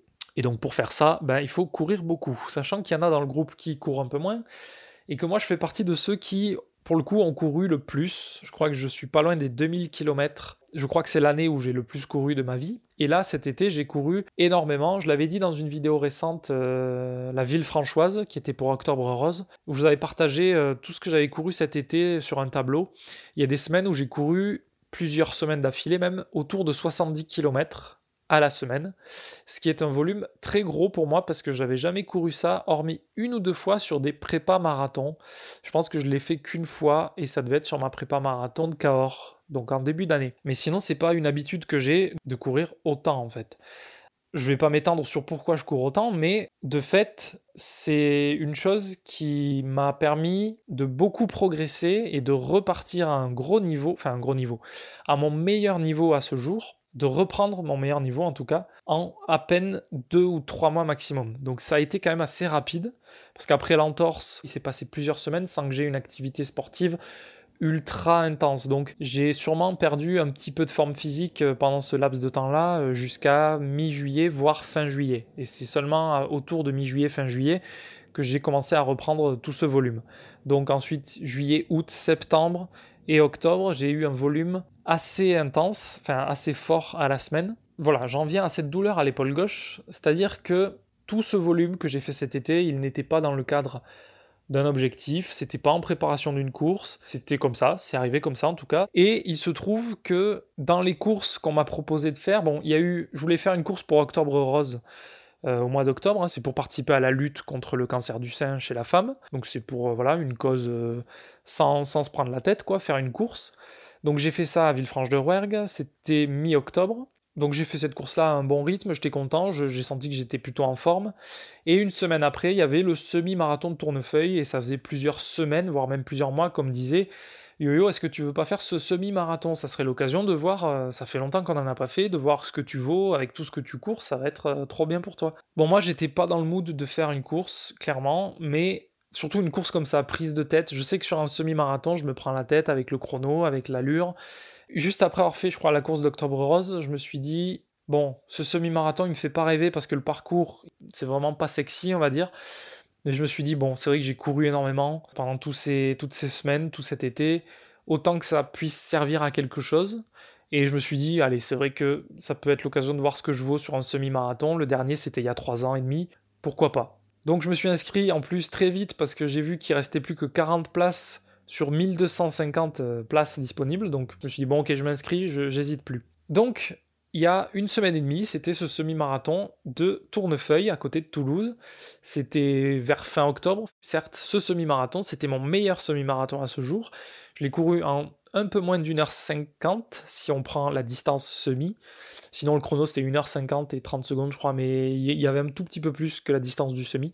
Donc bref, oui, j'ai fait une, performance qui est la meilleure à ce jour, mais par contre, ce qu'il faut savoir, c'est que l'objectif qui me semblait réaliste avec tout ce que je savais faire, j'avais pété plein de records aussi cet été en 10 km et en 5 km, juste sur des entraînements, donc je m'étais dit, mais je suis dans une forme, en effet, entre guillemets olympique par rapport à mon niveau euh, de toutes ces années de course à pied. Je m'étais dit ce semi-marathon, je peux peut-être le courir en 1h45 voire 1h40 si je suis vraiment très en forme. Donc j'étais un peu déçu de ma performance il y a un truc qu'il faut voir, c'est que pendant la course, si on regarde sur mon Strava notamment, ou enfin sur Garmin, les courbes, la première moitié de course, enfin jusqu'au 9e, 8e, 9e kilomètre, j'ai un cardio qui est pas ultra choquant, il est à peu près dans les courbes qu'on peut attendre, dans les valeurs qu'on peut attendre, puisque l'allure elle est quand même pas dégueulasse au début, et à partir du 8-9e, ça commence à ralentir. Donc à ce moment-là, bon, ben, la première partie de course, le cardio est pas affolant quand on regarde les valeurs, par contre, il y a un moment donné où il y a une rupture nette et où le cardio il prend 10 pulsations de plus en moyenne. Et il y a vraiment un palier qui apparaît si on fait un peu la, la moyenne en, regardant de loin. Et jusqu'à la fin de la course, ça ne décroît plus. C'est-à-dire je suis vraiment dans un nouveau palier. Parce que là, clairement, à ce moment-là, j'ai subi une perte de rythme, une perte de, capacité en gros. Et j'avais j'avais aussi quelques douleurs un peu thoraciques ou dans le bas du, du buste, on va dire, sur les côtés. Et je me c'était pas quelque chose d'alarmant, j'étais en train de me dire que j'étais en train de donner tout ce que j'avais en fait. Et en fait, je me demande si c'est pas un signal du corps qui me dit là, tu fais un effort beaucoup plus intense que d'habitude. Et il se trouve que, c'est là où je veux en venir depuis tout à l'heure, tout cet été, j'ai passé mon temps à courir énormément en faisant quasiment aucune pause, c'est-à-dire chaque semaine, je m'envoyais des séances, je faisais des phases de repos, je mangeais bien et j'essayais de dormir le mieux possible, ce qui n'était pas toujours le cas, malheureusement. On a des aléas dans la vie qui font qu'on n'arrive pas à dormir des fois. Et malheureusement, ça m'est bien plus arrivé cet été qu'avant. Il se trouve que la récupération était peut-être pas idéale et je ne faisais pas attention à mes cycles d'entraînement. C'est-à-dire, tout l'été, à lui seul, a été un seul bloc d'entraînement. Il n'y a pas eu plusieurs cycles. Normalement, sur un plan d'entraînement, généralement, c'est des cycles de 4 semaines. Et la quatrième semaine, c'est une phase où le volume est réduit il y a moins de kilomètres à faire la semaine et on se repose un peu plus, le temps de recharger un peu les batteries avant de repartir sur un nouveau cycle de 4 semaines. Normalement, c'est comme ça que ça marche. Moi, cet été, j'ai pas du tout fait de cycle. Mes entraînements, ils consistaient à regarder au jour le jour si ma montre, elle me donnait une suggestion d'entraînement. Si la suggestion me plaisait, je la faisais. Si c'était une suggestion de base, il pouvait m'arriver d'aller faire une sortie de trail pour donner un peu plus de rythme. Alors j'essayais de le faire en toute logique quand même, je faisais pas du fractionné tous les deux jours, mais par contre, toutes les semaines il y avait du fractionné, il y avait de la sortie longue, du seuil, etc. Donc clairement. Et puis il y a eu des week-end shocks que vous avez vu en vidéo, il y a eu des randonnées par-ci par-là, vraiment, il y a eu plein de choses. Il n'y a pas eu de vélo par contre, à peu près pas de vélo, à part le week-end shock justement. En fait, j'ai essayé d'être tout le temps sur une progression, tout le temps sur de l'ascension, sans jamais me reposer. C'est mauvais physiquement et c'est mauvais sur le long terme aussi psychologiquement. Au bout d'un moment, on sature et le corps sature. Et je pense, pour tout ça pour en venir à ça, je pense que mon épaule vient d'une saturation. Donc le semi-marathon, parce que j'ai pas encore rallié tout ça à l'épaule, mais le semi-marathon, il y a eu cette rupture où on voit euh, que mon cardio subit d'un coup sur la deuxième moitié de la course 10 pulsations de plus en moyenne. Il y a forcément eu à ce moment-là, je pense, un signal d'alarme de mon corps qui s'est mis en sécurité, qui essayait de me faire comprendre qu'il fallait que je baisse l'allure. Et ça s'est passé naturellement parce que mon cardio augmentait alors que mon allure diminuait. Donc il y a forcément eu quelque chose. Bon bref. Et après le semi-marathon, ben, la semaine d'après, j'ai quand même continué à courir le mardi, le jeudi. Et en fait, il faut savoir que même avant le semi-marathon, la dernière semaine avant le semi-marathon, les deux séances que j'avais faites, ben, je notais que le cardio, par rapport à d'habitude, il était un tout petit peu plus haut que d'habitude. J'avais tendance sur mes footings à avoir un cardio dans la limite haute. Donc c'était pas ultra alarmant, mais c'était un peu décevant. Je me disais, ah tiens, je suis moins en forme que d'habitude. Bon, j'ai fait avec. Et en gros, bon, ben là, euh, c'était le vendredi après le semi-marathon. Donc le vendredi 27 octobre, eh ben, je suis allé faire une sortie trail. J'ai repris un peu le trail parce que j'avais fait beaucoup de routes dernièrement. Et euh, ben, alors déjà pendant la sortie trail, j'avais pas une énergie folle. Bon, c'était la fin de la semaine. J'avais pas bien dormi, je crois, la nuit d'avant. La sortie trail s'est pas super bien passée. Et le soir, petit à petit, j'ai senti mon épaule qui s'est mise à me faire mal.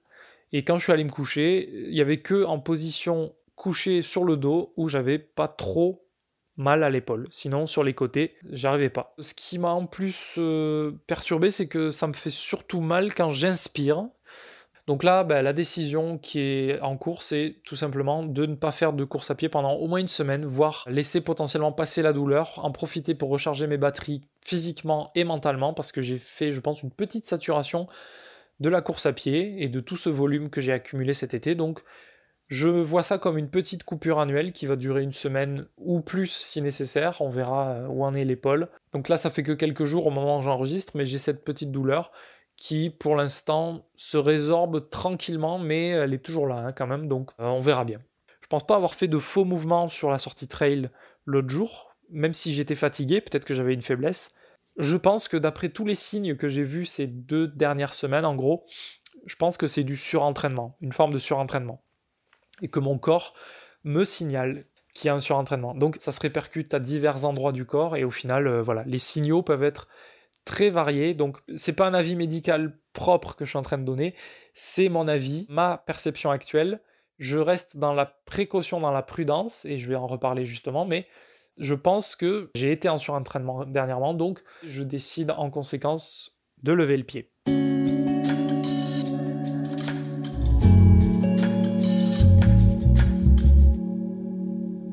Alors, on se retrouve quelques jours après euh, l'enregistrement initial, puisque euh, tout ce que je viens de vous dire sur ce possible surentraînement doit être mis à jour, puisque j'ai des nouvelles euh, au sujet de ce souci à l'épaule, qui n'est d'ailleurs plus seulement qu'un souci à l'épaule, c'est beaucoup plus que ça finalement. Donc je vais, vous parler de ma situation. On sort un petit peu du cadre de la blessure, on est plus sur un souci de santé, mais ça fait partie malgré tout des soucis qui peuvent survenir. Ça rentre dans la troisième catégorie que je vous ai décrite tout à l'heure, c'est celle du, risque de la maladie, de la faiblesse, quoi, on va dire. Donc, pour vous dire, euh, le souci à l'épaule, donc je l'ai depuis vendredi dernier, depuis le 27 octobre. Ça n'a pas des amplis jusqu'au mercredi 1er novembre, ce souci à l'épaule, qui survenait, je rappelle, en fin d'inspiration essentiellement. Par contre, ce mercredi 1er novembre, le soir, j'ai donc j'avais pas recouru depuis le vendredi, hein, j'ai une douleur qui est apparue dans les, entre les côtes, donc du même côté que l'épaule, au niveau euh, gauche. Cette douleur, elle était en l'occurrence pas forcément liée à la respiration, ce coup-ci, elle était plutôt là euh, tout le temps, euh, avec un rythme régulier, toutes les une ou deux secondes, un truc un petit peu lancinant, mais pas trop prononcé à ce moment-là, le soir.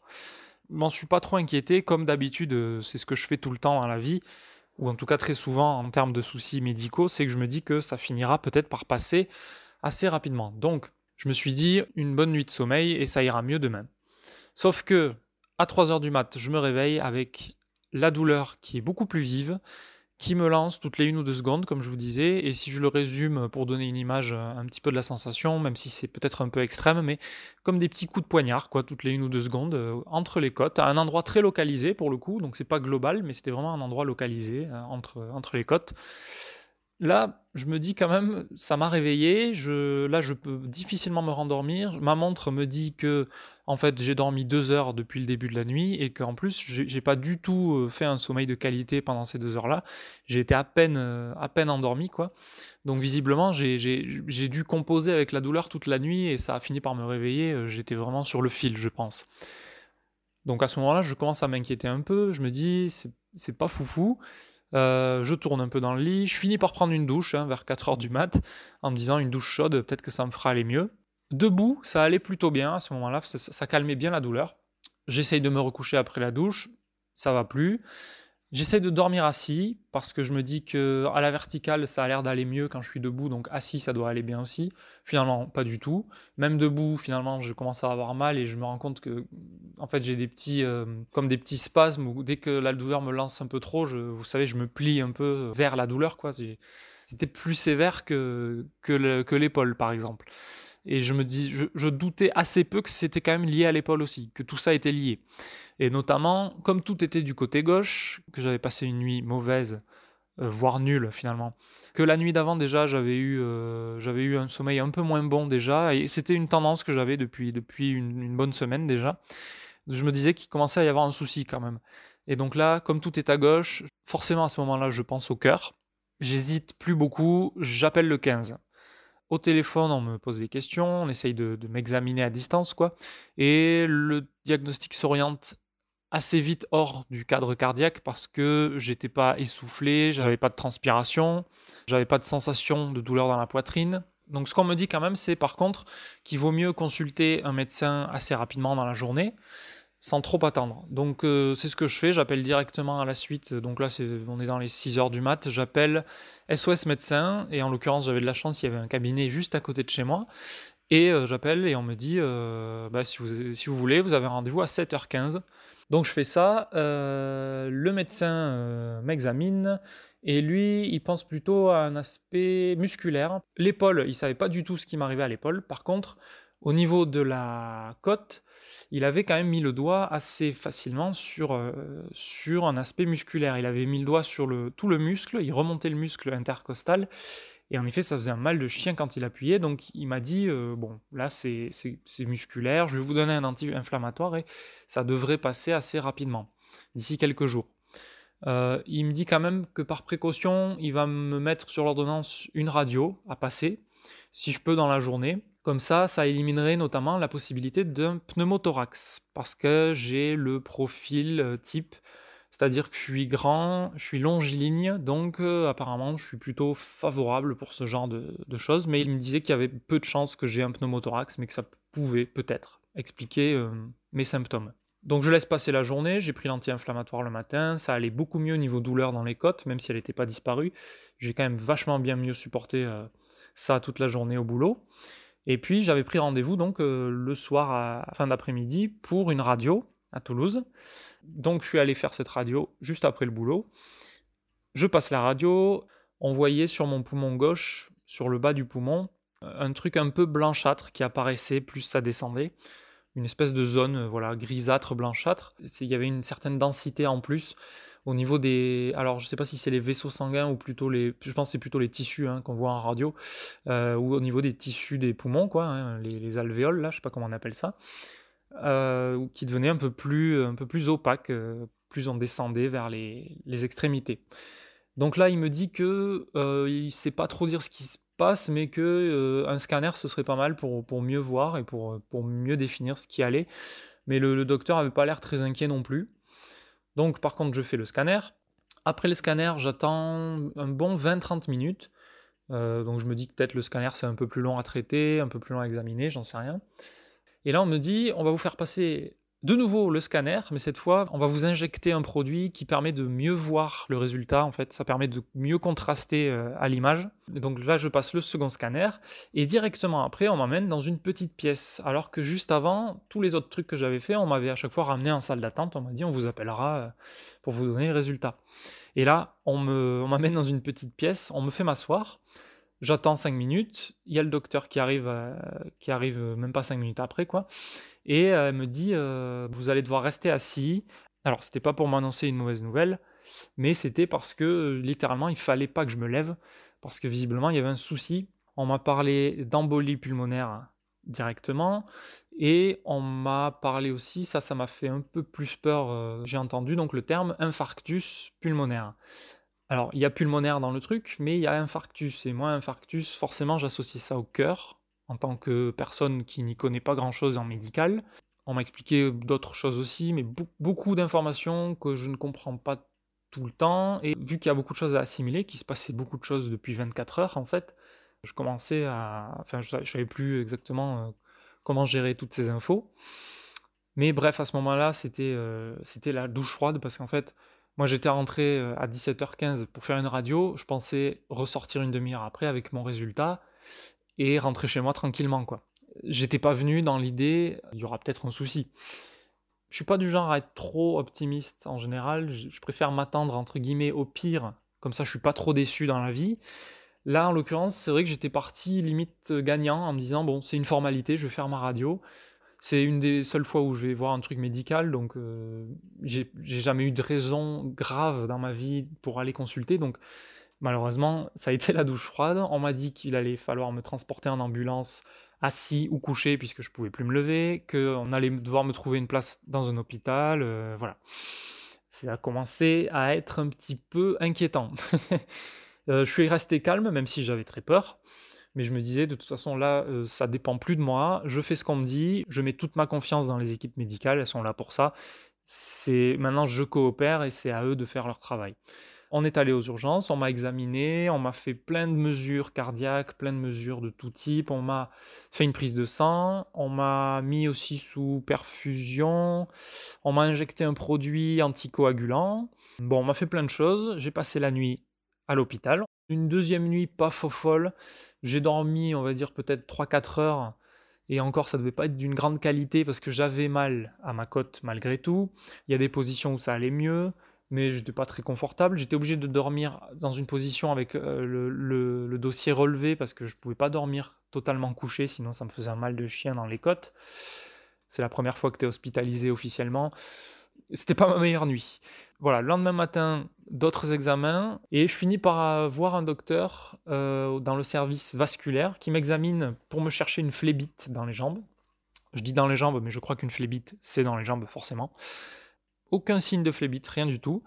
Euh, d'ailleurs, depuis le début, il n'y avait aucun signe, que ce soit dans les examens ou dans les questions qu'on me posait. On te pose 15, 15 000 questions plusieurs fois aussi avec plusieurs intervenants pour essayer de comprendre ton rythme de vie, tout ce qui se passe dans ta vie, les, les facteurs qu'il peut y avoir, qui puissent expliquer des choses.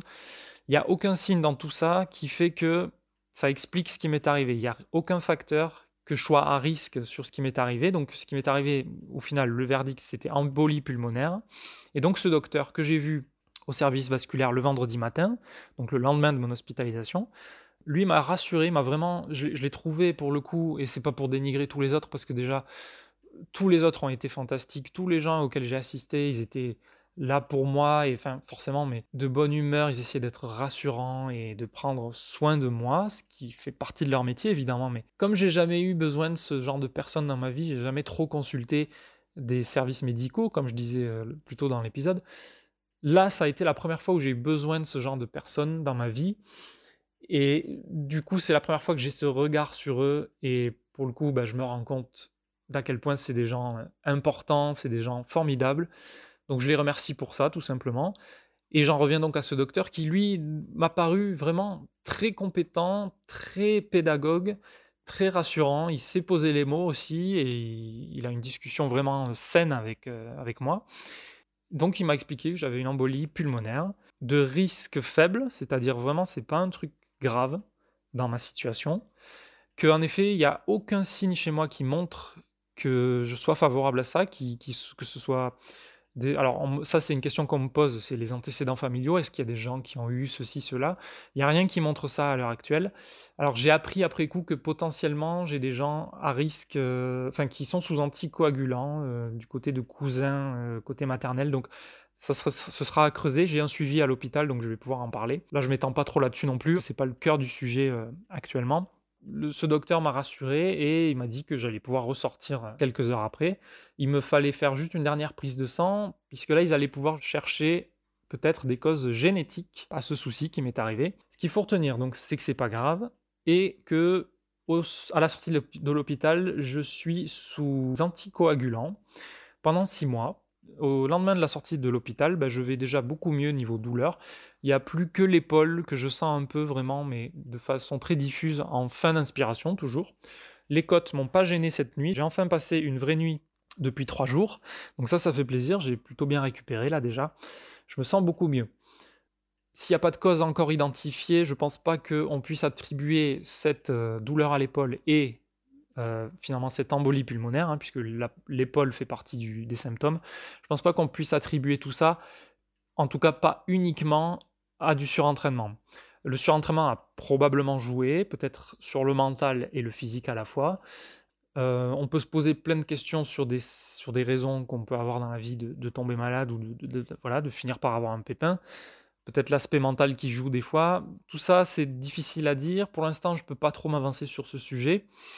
Ce que je pense pouvoir quand même dire, c'est que mes sensations sur le semi-marathon, où je vous disais qu'au bout du huitième kilomètre, j'avais un palier cardiaque, je pense en effet que peut-être c'est un début de symptômes liés à cette embolie. Et par contre, ce qui semble assez clair aussi, c'est que sur le semi-marathon, je disais que je ressentais des gènes thoraciques et dans les côtes. Ce problème-là semble totalement lié à mon problème ultérieur même s'il n'y a toujours pas de certitude, mais ça semble être les mêmes types de sensations aux mêmes endroits, donc c'était moins marqué, c'était surtout, enfin c'était uniquement pendant l'effort, mais ça semblait déjà indiquer que j'avais un début de souci, en tout cas.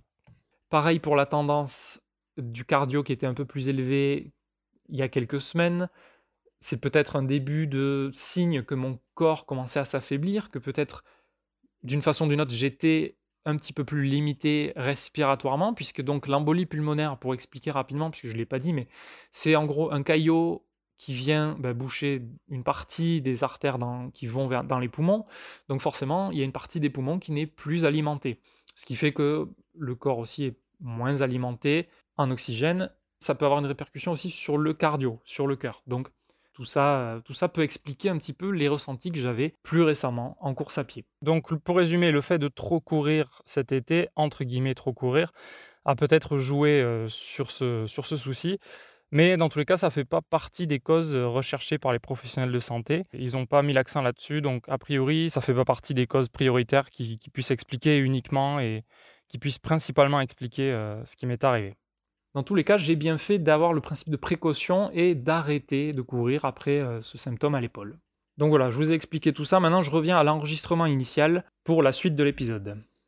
Donc en gros, pour résumer un peu et puis pour vous donner une tendance un peu de ma façon de voir les choses, comment je réagis face à une blessure? En général, en ce qui me concerne, il y a souvent une acceptation assez rapide, c'est-à-dire, ok, je suis blessé. Il n'y a pas de phase de colère spécialement au début, parce que ça sert à rien de se mettre en colère, que ce soit contre soi. Bon, contre quelqu'un, je veux bien, parce que si c'est un accident à cause de quelqu'un, je peux comprendre qu'on soit en colère contre quelqu'un. Mais dans mon cas, ça n'a jamais été à cause de qui que ce soit, hormis de moi-même éventuellement il n'y a pas la colère, mais il y a le regret qui vient assez vite avec une baisse de morale, puisque forcément l'activité, elle pâtit de la blessure, c'est-à-dire on, est obligé de réduire, on est obligé d'arrêter même.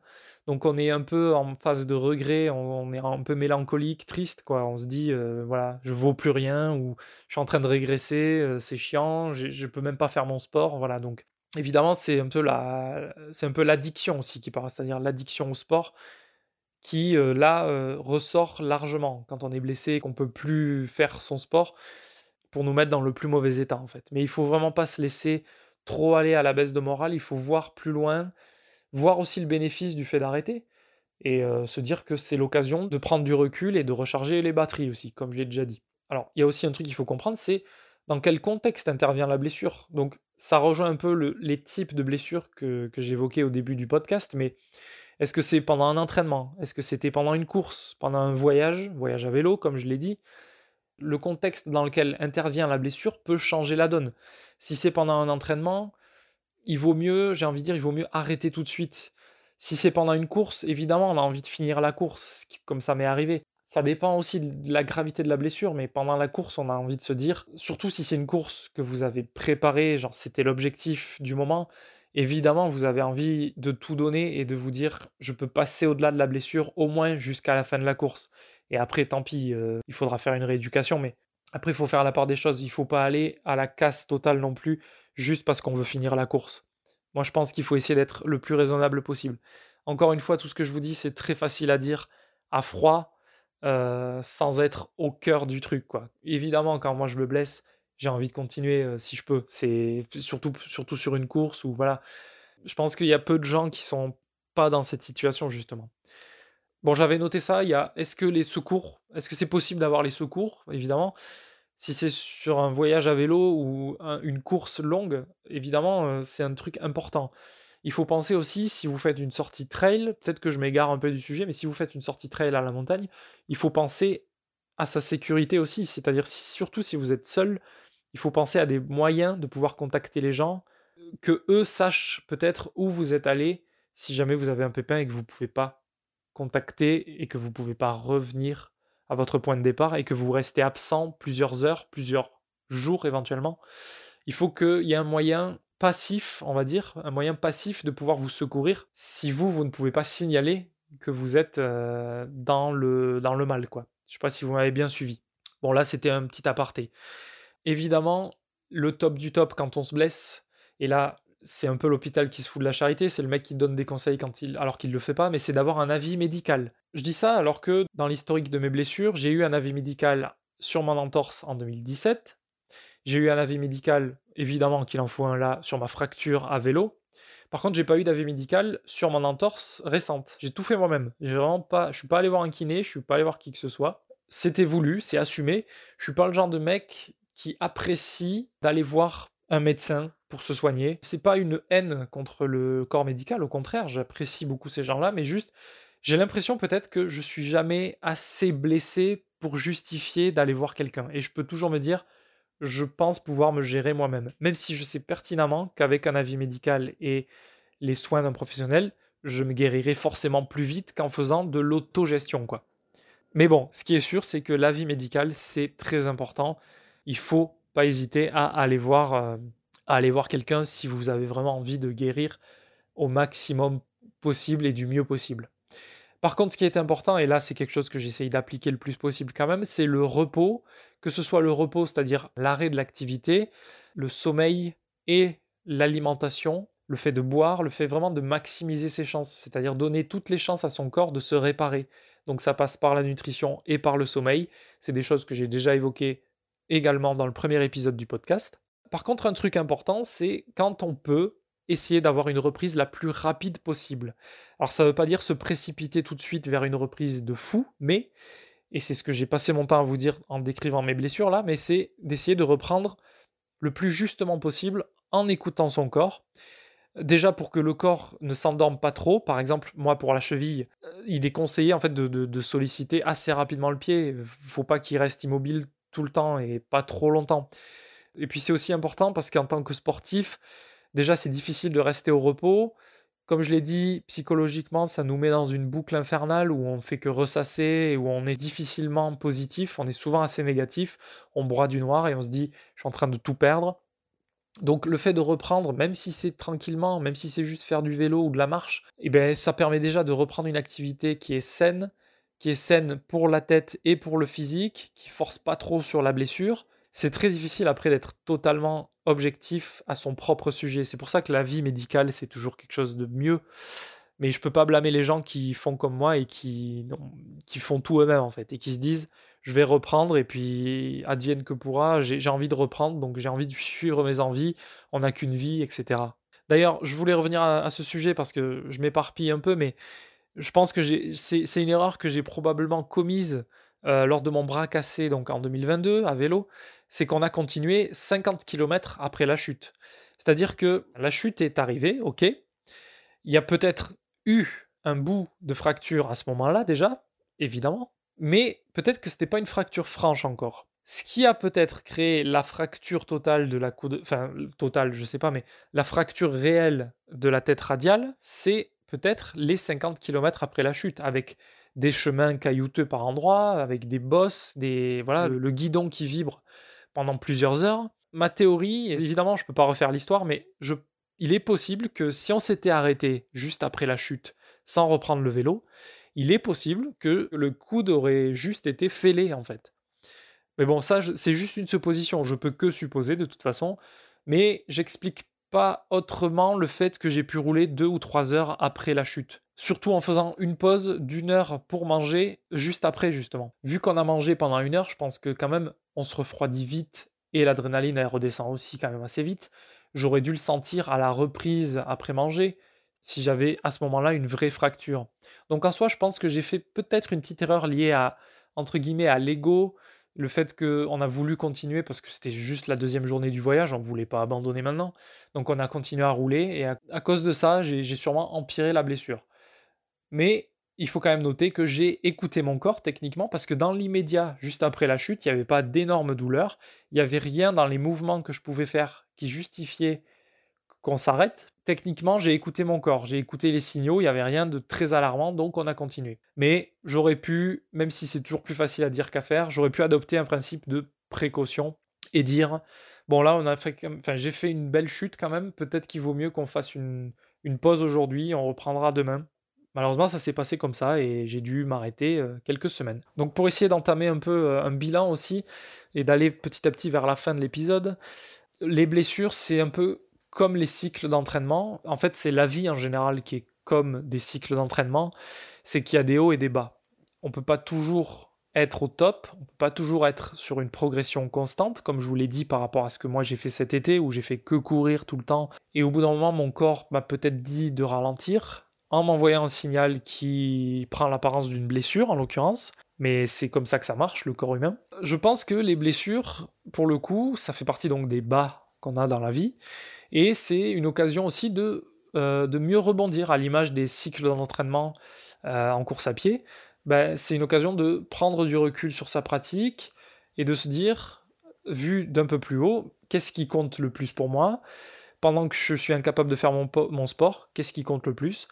Sur quoi est-ce que j'ai envie de me focaliser pour la suite Qu'est-ce qui me fait envie Et euh, c'est exactement ce qui m'est arrivé après mon bras cassé j'ai eu le temps de réfléchir, de voir qu'est-ce que j'avais envie de faire. Et en fait, le bras cassé, il m'a fait un peu peur quand même. Je me suis dit, après avoir pu reprendre, je me suis dit, tu as quand même la chance de pouvoir reprendre assez vite et de pouvoir reprendre un bon niveau quand même. J'ai fait Marseille-Cassis un mois et demi après le bras cassé. Alors évidemment, j'étais déçu de mon chrono, mais ça faisait que un mois et demi que je m'étais cassé le bras. Et un mois et demi avec plusieurs semaines de convalescence à moitié. Donc Évidemment, Marseille-Cassis, j'étais déçu du chrono, mais en fait, en y regardant plus près, je pouvais qu'être content de ce que j'avais fait. J'étais revenu déjà à un niveau très acceptable. Ce qu'il faut se dire donc, c'est que après mon bras cassé, bah, j'avais eu l'envie. En fait, j'étais reparti avec un nouvel appétit pour les objectifs. D'où le fait que, à partir de décembre 2022, l'hivernal des Templiers, le marathon de l'Orchis, ensuite j'ai enchaîné plein d'objectifs. Comme je vous l'ai dit tout à l'heure, le Black Mountain Trail, le marathon de Cahors, le duo à Chamonix, le duo étoilé, tous ces objectifs de début d'année, bah, c'était, c'était vraiment sincèrement parti de ce bras cassé qui m'avait tellement fait redescendre physiquement et m'avait permis de prendre du recul et de me dire qu'est-ce que tu veux faire? En suivant. Et bien là, pour le coup, ça s'était traduit par le fait de reprendre encore plus fort. Je dis pas que c'est ce qu'il faut faire nécessairement, mais il faut juste prendre le temps de savoir ce que vous voulez faire. Et moi, ça m'a permis de repartir avec une telle envie, une nouvelle envie, vraiment, une nouvelle dynamique. Et ça m'a permis de faire, franchement, un de mes meilleurs enchaînements sportifs. Ça a été ce début d'année 2023, si j'inclus aussi décembre 2022 avec l'hivernal des Templiers, où j'ai fait 3-4 courses dont je suis très fier et où j'ai enchaîné tout ça parfaitement, hormis le fait de mettre l'entorse pour le duo étoilé. Mais ça, bon, tant pis, ça fait partie des aléas aussi. Ça m'a permis vraiment de mieux repartir, même si ça m'a fatigué après, après cet été-là de, de, faire trop de courses. J'ai pas su m'arrêter par contre, mais voilà, ça fait partie des trucs qu'on apprend dans la vie aussi.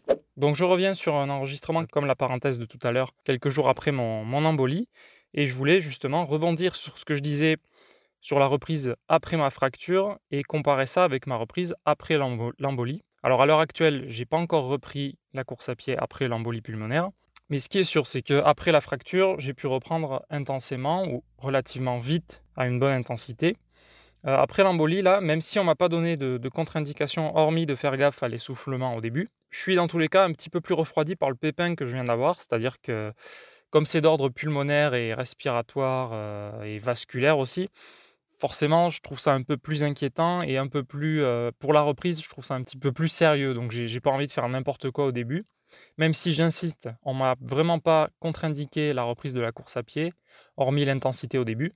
Mais je préfère être prudent. Donc, comme, comme je suis dans tous les cas moins rassuré vis-à-vis du sport, même si on m'a rassuré à l'hôpital, je préfère être précautionneux, et c'est ce que je disais, et c'est ce que je vais dire en conclusion aussi, c'est vraiment le principe de précaution, être euh, prudent. Là, c'est vraiment quelque chose que j'applique à la lettre, et, c'est voilà, dans ma personnalité, et c'est dans ma façon de faire. Là, c'est le moment où il faut vraiment l'appliquer de façon la plus importante. Je préfère faire ça plutôt que de regretter de, de vouloir reprendre trop vite, comme on le faire si bien, et finalement de, de faire une connerie. si je puis dire, même si c'est pas dit que je fasse une connerie en reprenant, mais bon. Donc je ne pense pas pouvoir repartir aussi fort qu'après la fracture. C'est encore un peu tôt en fait pour statuer vraiment sur mon état, puisque bon, niveau douleur, deux jours après ma, sortie de l'hôpital, ben, j'ai quasiment plus de douleur. Il y a vraiment que l'épaule qui reste et c'est très très très diffus maintenant. Et j'ai pas encore repris la course à pied, donc je verrai après m'être remis à courir. Euh, peut-être j'en parlerai dans un prochain épisode. Je ne vais pas en parler ici et pas trop m'étendre. Mais voilà, je voulais faire cette comparaison avec la reprise de la fracture. Euh, la fracture ne m'avait pas limité plus que ça en course à pied. Euh, au bout de deux semaines, je pouvais recourir et pouvais faire ce que je voulais parce que j'avais la liberté de mouvement qui suffisait.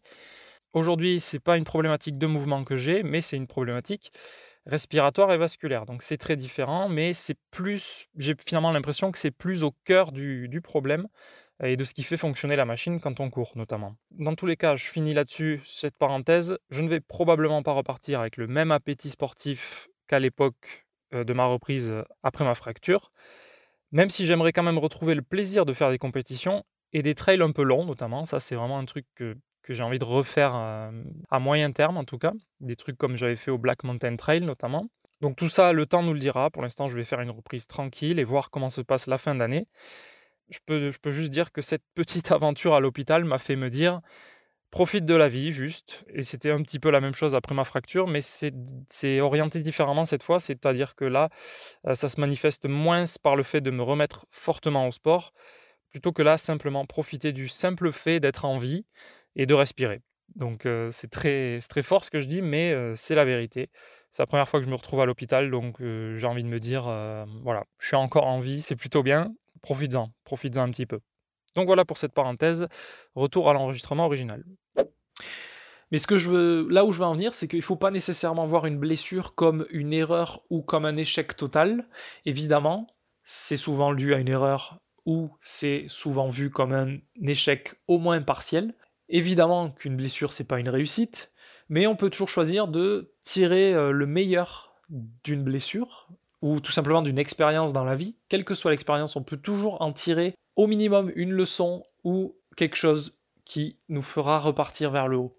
Les épreuves de la vie qu'on traverse, elles sont très difficiles à gérer, mais il y a toujours quelque chose à en tirer si on adopte la bonne philosophie. Et j'ai plein de gens autour de moi, et moi y compris, j'en ai vécu des trucs comme ça, que ce soit en sport ou pas d'ailleurs, des choses difficiles qui nous mettent à l'épreuve et il faut savoir repartir Évidemment, c'est pas facile. Évidemment, je vous dis ça encore une fois à froid, mais je suis persuadé que c'est vrai. On apprend de ses erreurs, on apprend des épreuves de la vie en général. Il faut essayer de tirer le meilleur de tout ça, de ne pas voir que le négatif. C'est aussi une occasion de ralentir le rythme, comme en randonnée par exemple, quand on observe les alentours, on s'arrête pour regarder la nature, regarder derrière, le chemin qu'on a parcouru, prendre le temps, réfléchir à la suite, souffler un peu, voilà, ça c'est des images un peu randonnées, mais ça s'applique vraiment à tout le reste.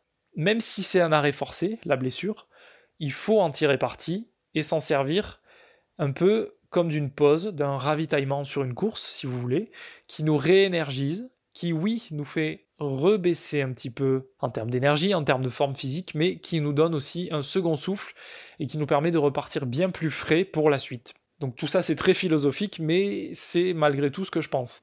Donc en abordant ce sujet, on peut aussi se questionner sur le rapport à la douleur, parce que moi c'est quelque chose que j'ai vu évoluer au fil de ma pratique, c'est-à-dire que est-ce que le sport permet d'être plus tolérant? Et je pense que clairement, dans mon expérience, c'est le cas.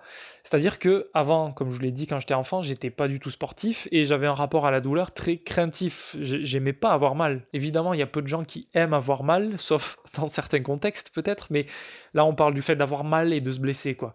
Et clairement, je pense que la course à pied et notamment le fait de faire des séances de fractionner ou dans des côtes quand ça fait mal aux cuisses ou de faire du seuil très longtemps et qu'on a le cœur qui bat quand même fort pendant longtemps, c'est jamais très très agréable. Il y en a qui aiment plus ça que d'autres.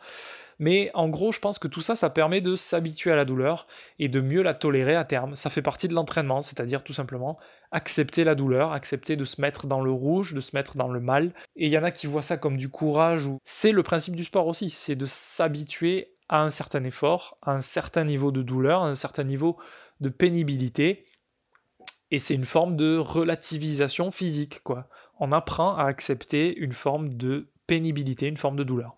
Pour le coup, je pense que mes blessures, au fil du temps, je les accepte plus facilement aussi, je les vis plus facilement, entre guillemets, au moins physiquement, parce que j'ai un rapport à la douleur plus facile, c'est-à-dire j'accepte plus facilement la douleur. C'est difficile de se jauger là-dessus, mais je pense que j'ai sincèrement une assez bonne résistance à la douleur. On peut parler rapidement aussi du fait d'éviter la blessure tout simplement. Comment éviter une blessure? Alors c'est facile aussi à dire, mais il faut rester vigilant quand on peut. Euh, par exemple, en 2017, c'était très bête de ma part d'aller courir sans frontal alors que le ciel commençait à s'assombrir et qu'en plus je vais sous les arbres sur le canal du Midi et là où il y a des racines, donc forcément, c'était pas les conditions idéales, donc j'aurais pu être plus vigilant à ce niveau-là. Il faut essayer de rester vigilant quand on fait du trail, de savoir placer les pieds aux bons endroits, de regarder où on met les pieds. On a beau le répéter à, nos enfants, mais on ne le fait pas. Il faut écouter son corps aussi, comme j'ai pas mal répété sur cet épisode. Je crois que c'est le plus important en fait, c'est d'écouter son corps. Voilà, s'il y a des signaux qui surviennent, essayer de les comprendre, essayer de se poser des questions pourquoi ils surviennent, qu'est-ce qui se passe dans notre corps, pourquoi on a mal par-ci par-là. Et voilà, appliquer le principe de précaution, c'est-à-dire que en fait, il y a souvent un signal, enfin, pas toujours, mais il peut y avoir un signal qui survient quand on se blesse ou avant qu'on se blesse surtout notamment s'il s'agit de blessures euh, surtout liées à la fatigue ou à un trop gros volume, comme je vous l'ai expliqué pour mon, euh, mon volume de cet été, qui m'amène à avoir une saturation peut-être physique aussi. Bien sûr, un accident peut toujours arriver, et là on ne peut pas l'anticiper, il n'y a pas de signal avant-coureur. Mais par contre, si un accident arrive, il ne faut pas trop s'en vouloir non plus, il ne faut pas se dire que c'est de notre faute si on a vrillé, si la cheville est partie, si on s'est cassé quelque chose, si on est tombé. Il faut, comme je l'ai dit, et je, vais essayer de, conclure là-dessus, en profiter pour prendre du recul, du repos et recentrer ses envies, ses objectifs prochains et essayer de repartir plus frais pour la suite et se dire que l'avenir est devant nous et qu'on peut encore faire ce qu'on a envie de faire.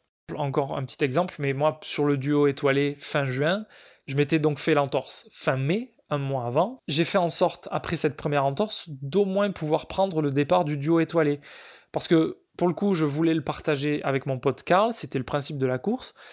Mais en revanche, j'ai pas prétendu au chrono euh, avec lui, c'est-à-dire que bon, lui non plus n'était pas très entraîné, donc ça allait bien que je sois blessé parce que on était du coup à des niveaux respectivement, on va dire, euh, on se compensait un peu, et du coup, on n'avait pas de prétention à un gros chrono auquel j'aurais pu prétendre si je m'étais pas blessé, par exemple. Donc je suis pas allé sur la course avec un, mode euh, trop ambitieux parce que je savais que j'étais blessé de toute façon. J'y suis allé en sachant que j'étais limité et qu'il fallait rester prudent. Donc c'est un des principes aussi à appliquer, c'est-à-dire de ne pas vouloir trop en faire trop vite et euh, savoir rester humble face à une blessure, c'est-à-dire vraiment être réaliste, tout simplement, être réaliste, prudent, prendre du repos, du recul, faire ce qu'il faut pour que la blessure ne s'empire pas et penser à son avenir aussi, c'est-à-dire on, veut toujours voir ce qu'on a au bout de notre nez, c'est-à-dire voir les prochaines échéances qui arrivent et se dire ouais mais là ça me fait chier, je me suis blessé alors qu'il restait que deux semaines avant la course, quelque chose comme ça, et être égoïste avec soi-même et finalement ne pas voir plus loin, sachant que peut-être on va se blesser encore plus en faisant ce cette course qui est dans à peine quelques jours et en fait euh, Il faut penser plus loin que ça, il faut penser aux mois qui arrivent, aux années qui vont arriver aussi. Tout ça, c'est des aspects euh, divers et variés que je survole un peu, mais je pense que je vous ai à peu près englobé tous les aspects de ma vision des choses, en tout cas en termes de blessures en course à pied. Si vous êtes sur une plateforme d'écoute de podcast et que vous pouvez, n'hésitez pas à noter le podcast, à mettre des commentaires aussi. Je ne sais pas sur quelle plateforme c'est spécifiquement possible, mais n'hésitez pas à le faire si vous pouvez. N'hésitez pas aussi à partager mon contenu, que ce soit le podcast ou mes vidéos sur YouTube. Je rappelle, la chaîne c'est Yo-Yo la frite sur YouTube et ça soutiendrait ma chaîne tout simplement. Donc je vous remercie d'avance pour ça. Et puis bah, d'ici là, bah, j'espère pouvoir vous dire que le prochain épisode arrivera bien plus tôt que ce troisième épisode par rapport au second. J'espère que je vais pas mettre 5 mois à faire l'épisode 4. Je ne sais pas de quoi il parlera d'ailleurs, mais si vous avez des idées, n'hésitez pas à me les suggérer aussi. Et je finirai par vous dire que vous pouvez aussi me retrouver sur Instagram et sur Facebook, YoYo la frite sur ces réseaux. Et puis tout ce que j'ai à vous dire, c'est prenez soin de vous, c'est d'autant plus vrai euh, vis-à-vis de cet épisode. Et dans tous les cas, je vous remercie de m'avoir suivi. Et en attendant les prochains contenus, on n'oublie surtout pas de garder la frite. Allez, ciao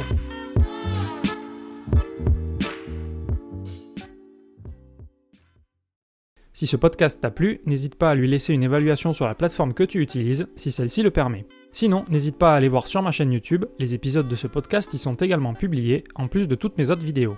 Partager, commenter et s'abonner à mes contenus m'aide à continuer à les développer. Enfin, si tu veux voir d'autres moments, sportifs ou non, je suis également présent sur Instagram et Facebook. Merci encore, et n'oublie pas de garder la frite.